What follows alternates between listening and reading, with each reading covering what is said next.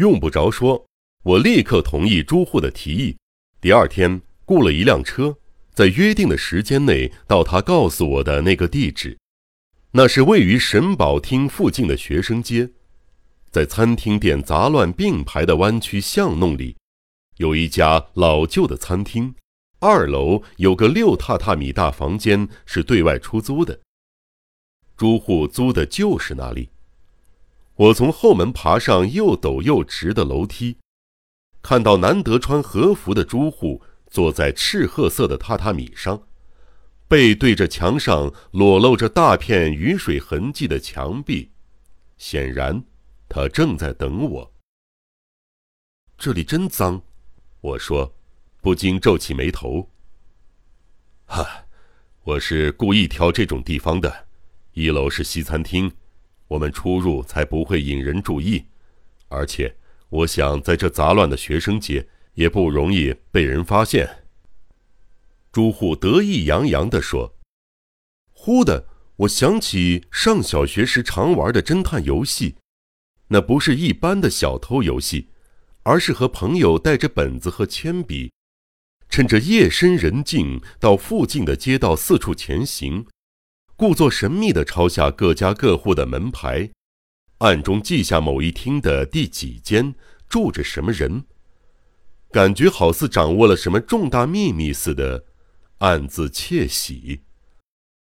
当时的伙伴非常喜欢这种带有秘密色彩的事，玩侦探游戏时，也因为把自己的小书房。定位为侦探总部而得意不已，因此，看到朱户现在设立所谓的侦探总部而得意洋洋，令我觉得三十岁的朱户好似当时那个喜好秘密的古怪少年，也觉得我们做的事就像孩子气的游戏。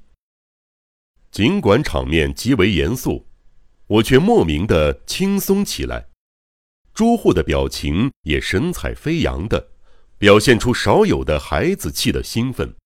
年轻的我们，内心一隅确实隐藏着秘密而兴奋，同时也享受冒险的心情。我和朱户的关系，不是只用单纯的朋友就能界定清楚的。朱户对我有种不可思议的爱恋，而我当然无法接受他对我的爱恋，但理智上。是明白的。另外，他对我的爱，并不会让我排斥。面对朱护士，我和他仿佛有一方成了异性，彼此间荡漾着甜蜜的气氛。或许是那种气氛，使得我们两人的侦探活动变得更加愉快。总而言之，朱户从我手里接过石膏像，爱不释手的检视一番。不一会儿，谜团就被他解开了，几乎可以说不费吹灰之力。我事先已经知道石膏像本身没有任何意义，因为初代小姐没有这种东西，却被杀了。初代小姐遇害时被偷的东西，除了巧克力以外，就只有手提包，但这座石膏像装不进手提包里，那么被偷的。肯定是更小的东西。如果是小东西，就可以封进石膏像里。柯南·道尔有一篇小说《六座拿破仑半身像》，是一个把宝石藏在拿破仑石膏像里的故事。深山木先生一定是想起了这篇小说，于是把神秘的物品藏在其中了。那，拿破仑乃木将军。这两者不是很容易联想在一起吗？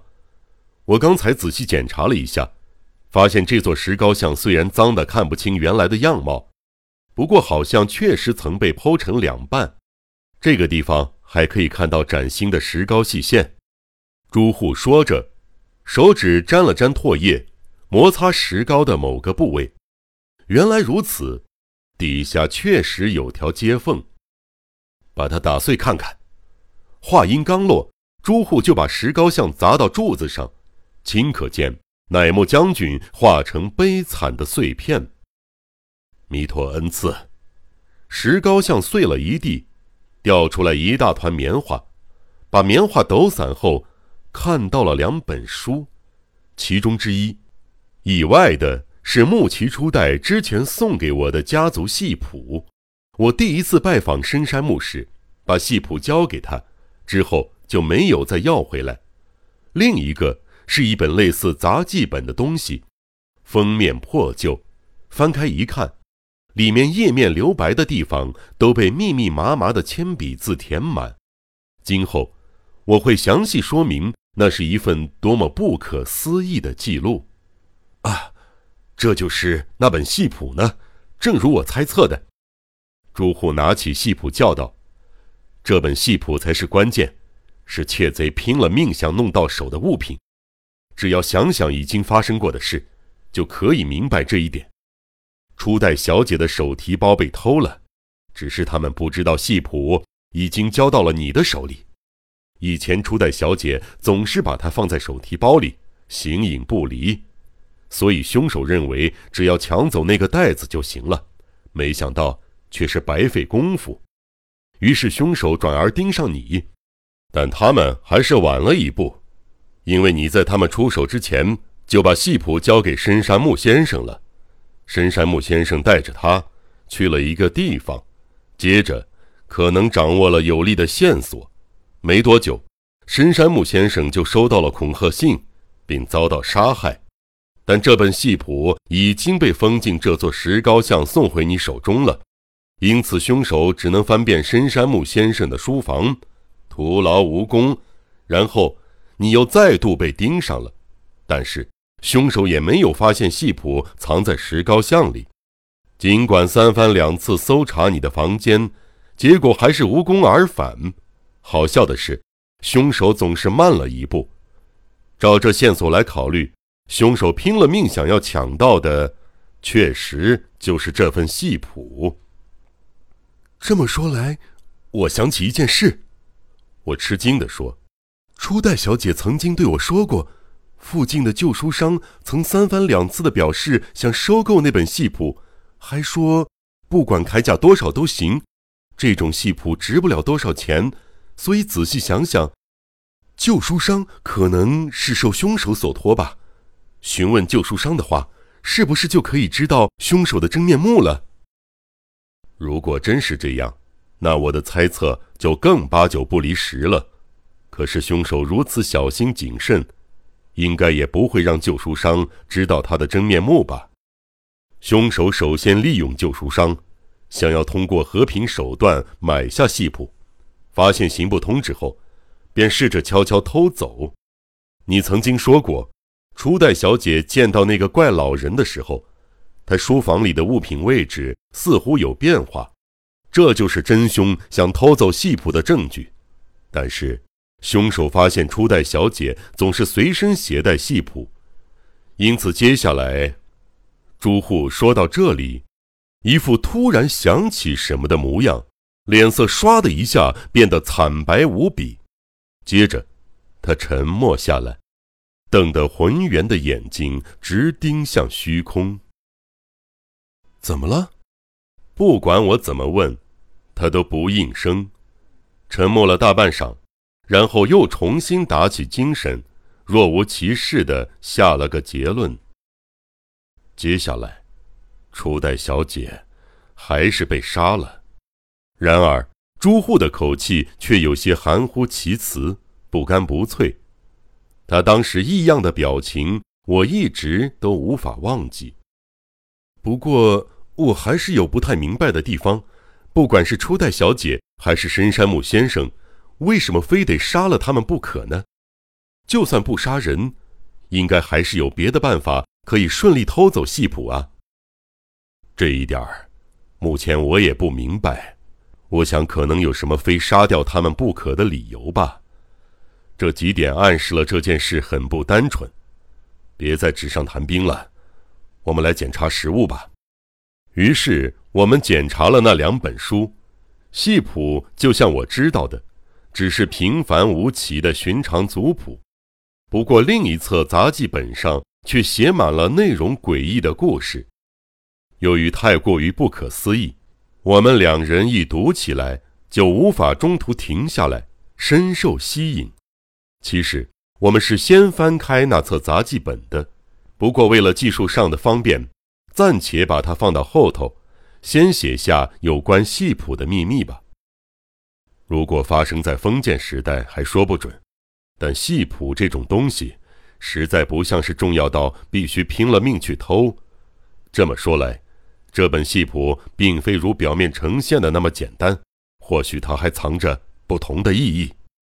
朱户一页又一页仔细的边翻边说：“九代春延，又名右四郎，享和三年继承，赐两百石。”文正十二年三月二十一日病死，前面有几页被撕掉了，这一组详细情况就不清楚了。藩主的名字可能写在前面，后一页这部分的内容都省略了，只写上俸禄额而已。看这两百石的微薄俸禄，就算知道了姓名，也不容易查出到底是哪一藩的臣属吧？这种小官的家族系谱。怎么会有那么重要的价值？就算要继承家业，应该也不需要戏谱。即使需要，用偷的方式也太奇怪了。就算不偷，如果需要戏谱作为证据，也可以堂堂正正的公开要求啊！真奇怪，你看封面好像被人撕开了。我忽然注意到这件小事，记得初代给我时，封面是完好无缺的。但他似乎被人费了一番功夫撕下来了。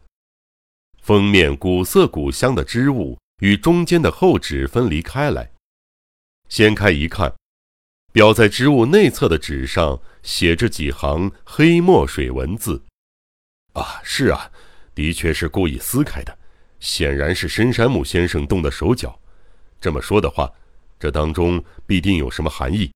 深山木先生似乎已经掌握了一切。否则，他不可能无缘无故的把它撕开。我不自觉地读起那段文字，那文字很奇怪。我把它拿给朱虎看。这是什么文具呢？是赞令吗？真奇怪，这不是合赞的一部分，而且已经是这年头，也不可能是神谕。字里行间似乎大有文章呢。